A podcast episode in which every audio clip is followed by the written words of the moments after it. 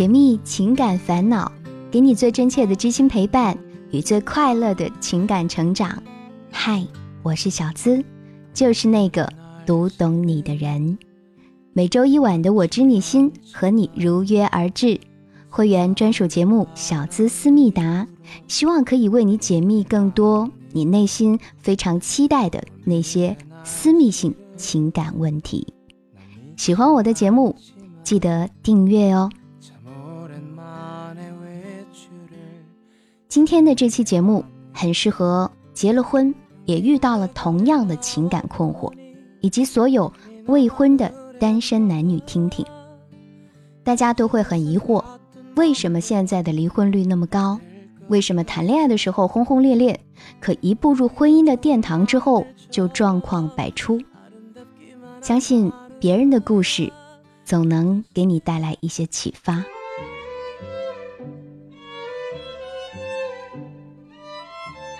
男主角名字叫小蔡，一三年底的时候，跟女朋友晴晴开始了恋爱关系。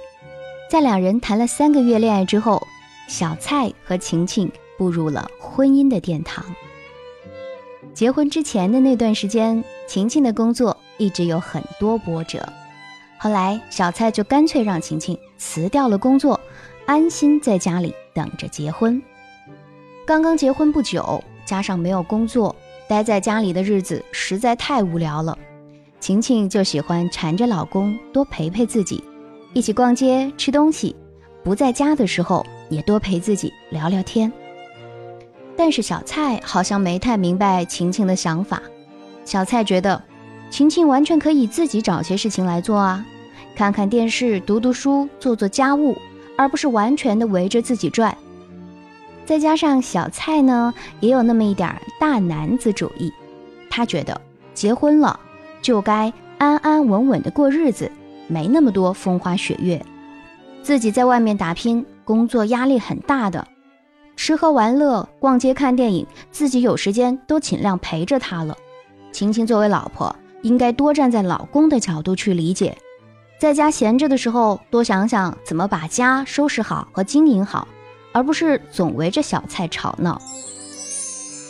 两个人的矛盾在结婚后不久就开始慢慢凸显。小蔡从小就有个存钱的习惯，是一个很善于安排和计划过日子的人。他习惯计划手里的钱，三年后要怎么样，五年后要怎么样，以后生孩子之后又该怎么样。朋友们都觉得这是小蔡的一个优点，但是晴晴的花钱习惯只有四个字：活在当下，也就是我们说的“今朝有酒今朝醉”，有钱就要随便花。因此，小蔡的优点在晴晴的眼里变成了缺点。晴晴觉得小蔡是一个小气的男人，不太舍得花钱。有一次啊。晴晴买了一大堆的衣服在家里，还惹得小蔡发了顿脾气。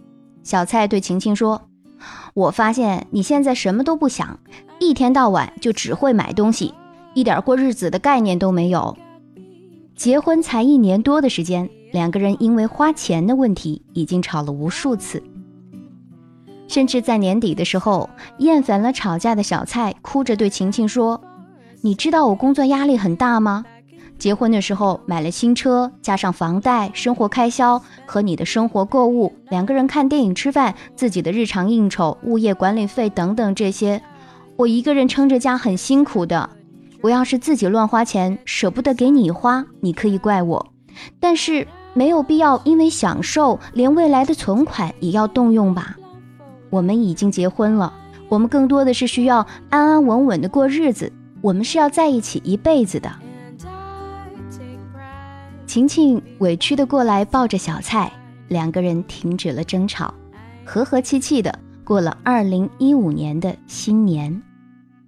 过了年之后，正好小蔡也有一笔奖金发下来，给晴晴买了刚上市不久的苹果六。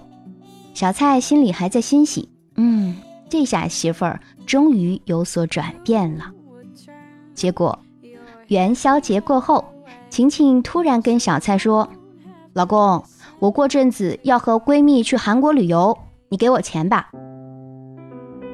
听到这话，小蔡当时就生气了，自己又不是富二代，钱也不是捡来的。晴晴就算想去，夫妻之间也应该商量一下，一开口就是命令的语气，谁也受不了啊！心里生气的小蔡没有答复晴晴，也没有说话。见自己的提议没有得到回应，晴晴也发火了，对小蔡说：“你你不用这样子对我吧？不就是问你要钱吗？有什么了不起？”小蔡把自己的卡递过去，脸色也不太好看，说：“好吧，银行卡你拿去，以后这家你来当可以吧？”晴晴拒绝了，把卡扔在了地上，两个人不欢而散。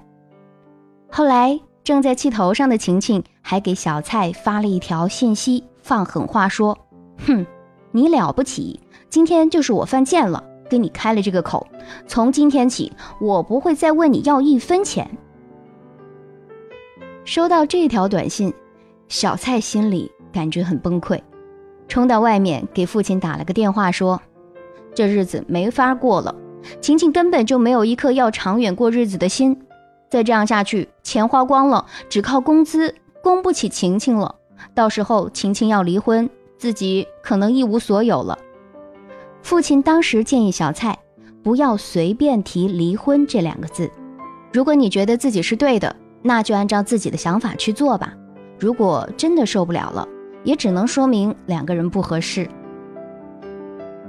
按照父亲的建议，小蔡决定坚持自己的做法。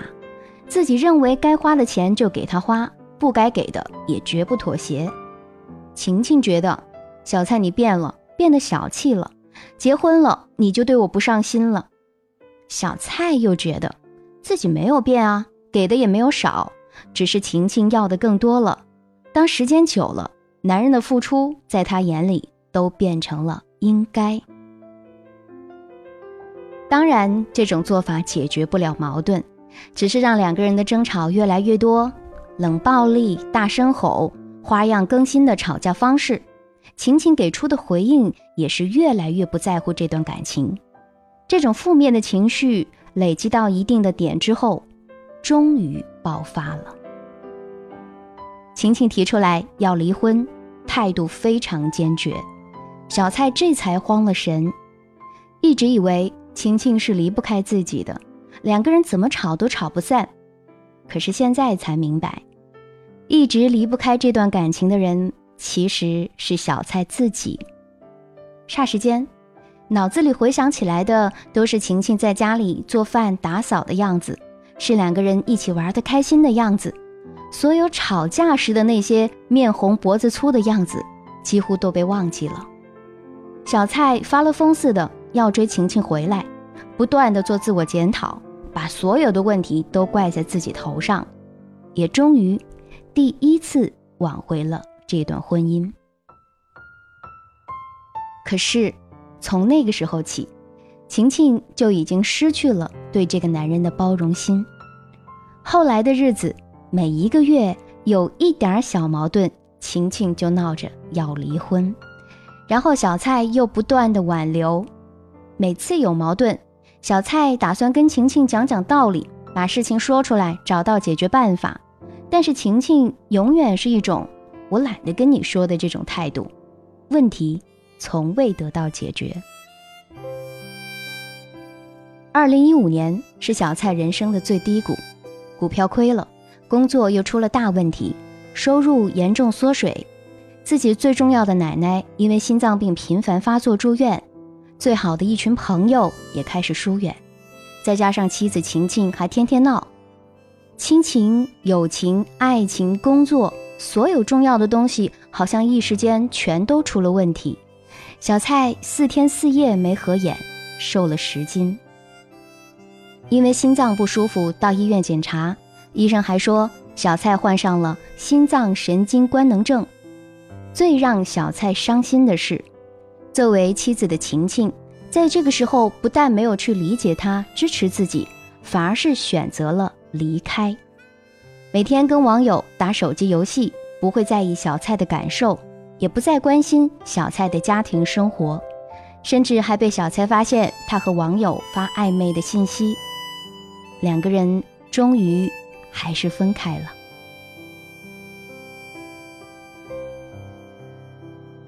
还记得刚谈恋爱的时候，两个人之间感情很好，男有才，女有貌。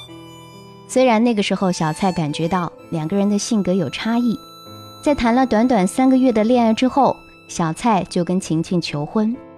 本来以为两人可以好好的白头到老，却在短短的两年之内走完了这个约定。到底是什么让一对原本相爱的情侣，在结了婚的两年之内就厌弃对方到你陷入困境时，我也可以？不管不顾的地步呢？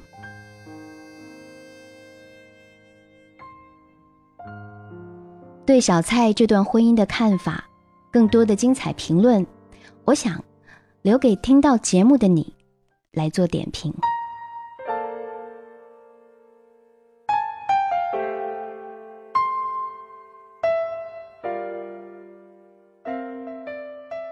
其实。离婚后的小蔡也在不断的做自我反思，还写了长长的一段自我总结。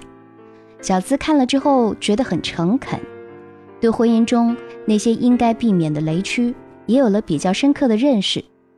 由于节目时间的关系，就不在节目当中播出了。大家感兴趣也可以在公众号“小资我知你心”来查看本期节目的文稿。另外。我还为大家特别补充整理了几大在婚姻当中的雷区，提醒你可别乱踩哟。直接在微信里搜索“小资我知你心”，姿态万千的“资”，或者“小资我知你心”的全拼，回复“雷区”两个字，“雷区”告诉你婚姻里究竟哪些雷踩不得。接下来。我的建议，想要说给更多未婚的单身男女，以及正在婚姻困惑中的你，听一听。婚姻关系是世界上最难相处的关系，因为它比所有的人类关系都来得亲密，也比所有的关系都要求长久。维持这种关系有两个技术：一是相似，二是互补。更多如何维系亲密的关系。以后在节目当中也会陆续为大家推出，但是在现代社会中，合不来就分开，这是一种很普遍的想法，谁也不会为了谁勉强自己。就像是电视剧中一位父母说的那样，现在的年轻人啊，忍不得，苦不得，委屈不得，所以离婚率才那么高。想想也是，我们父母那一代。不能说夫妻之间一直都举案齐眉、相敬如宾，也有个吵架、冷战，甚至是动手的时候。怎么就携手走到银婚、金婚、钻石婚了呢？说到底，还是彼此之间要能忍让、能包容、能妥协。离婚没有办法百分之百的预防，但是啊，我们可以采取措施，尽可能的去避免离婚的发生。如果你已经离婚，那也不要气馁，你还可以用以下的方法来经营未来的婚姻。接下来我说的十个方法，可能听上去很简单，其实很实用。你不想遭受离婚之痛，那就照着做吧，让你的婚姻更长久一些，应该没有问题。建议一：恋爱一到两年之后再结婚。如果一对恋人在恋爱时间大概是两年零四个月左右结婚，他们的离婚概率会相对较低；而相识之后匆匆结婚和迟迟不肯踏入婚姻殿堂的情侣，离婚的风险都比较高。美国就有婚姻研究专家哈斯顿博士说，离婚拖延时间最长的情侣，分手的可能性也最大。建议二。慎行试婚，现在婚前同居那是空前流行，你当然也可以找一个人过过这种试婚的生活。但是研究人员并不支持婚前同居，因为他们发现婚前同居的人离婚的风险更高。第三，不妨等自己长大一点、成熟一点再结婚。统计显示，二十五岁以后结婚，婚姻长久的概率会更大。建议四：婚前谈妥那些重要的问题，比如你想要几个孩子，你会如何理财，在蜜月前讨论这些问题很重要。其实现在有很多婚前教育或者婚前咨询可以帮你解决这一问题。多项研究都会显示，经过这程序的人们对他们的伴侣会有更高的婚姻满意度和更多的责任感。建议五：你可以吵架，但请不要升级成世界大战。可以说，吵架是夫妻关系的重要组成部分。吵架和争辩本身不会导致离婚，但是你们要注意争论的方法，比如在吵架的时候要避免批评、轻蔑、过度的保护自己和拒绝。我们在争论的时候还可以使用一些争论的技巧，就比如说保持幽默感、愿赌服输、找理由开溜，或者装聋作哑、故意曲解，这些都是让纠葛松解的技术。第六，一起玩儿。是的，你们两个人都需要有自己的兴趣和爱好，但是过分强调自我可能会导致分离的生活，甚至逐渐分离。就像老公每周六都会去打篮球，老婆每周六都要去练瑜伽，学会通过参加你俩都感兴趣、都喜欢的活动重聚在一起。当然。找时间亲热一下也很重要。亲热的方式，比如说亲吻啊、按摩呀、拥抱啊，这都会使你们的感觉更加亲密。建议七：分享家务。一方承担了多半的家务或很忙碌，而另一方呢却很懒散悠闲，这可是离婚的秘诀。建议八：相敬如宾。有没有发现，我们会以最无理的方式对待自己最爱的人，自己却没有意识到？现在检查一下你自己，我是否对朋友、熟人、同事，甚至陌生人都比自己的另一半要好？记得彼此表扬一下对方，记得说谢谢、请，而不是发布命令或者唠叨不休。第九，有了问题。就要解决问题。你们其中一方是否有心情沮丧的时候？是否有不可忍受的毛病？其中一方是否有意红杏出墙？如果你或者你们有了这些问题，却不想办法解决，离婚的风险就会大大增加。不妨通过咨询服务或者其他的方式来解决这些问题，可以降低你们的离婚风险。在喜马拉雅小资的节目主页下方，你也可以点击向我提问。建议十：和想结婚的人结婚，这一点我说过无数遍。虽然是明摆着的事儿，但偏偏很多人嫁或娶了自己不那么爱的人。如果你需要祈求甜言蜜语哄骗，甚至靠发布最后通牒才获得了婚姻，那你应该意识到。他或许根本不想结婚。如果在戴上戒指的那一刻，你认为事情终究会发生改变，那你就错了。不要给自己找麻烦，还是找一个和你一样希望步入婚姻殿堂的人一起生活吧。要记得，选择结婚仅仅是一个开始，接下来需要的才是。彼此的真接纳、深理解、大包容。你的生活情感故事也欢迎说给我听。我知你心节目就是希望能够从我们平常人真实的情感故事困惑中去发掘那些值得被提炼的点滴。投稿邮箱我会写在节目简介下方的文字里。你可以记下之后，直接把故事发送到我的邮箱里。情感问题交给我，向我提问，可以在喜马拉雅问答板块直接向小资发问。与我深度畅聊，收听小资思密达会员专属节目，以及对你一对一私信情感解答。欢迎加入喜马拉雅小资的专属会员。本期节目就到这儿，感谢你的收听，欢迎打赏、评论、转发、分享，让更多的人听到小资的节目。我是小资，那个读懂你的人，和你说声晚安。下期节目我们再会。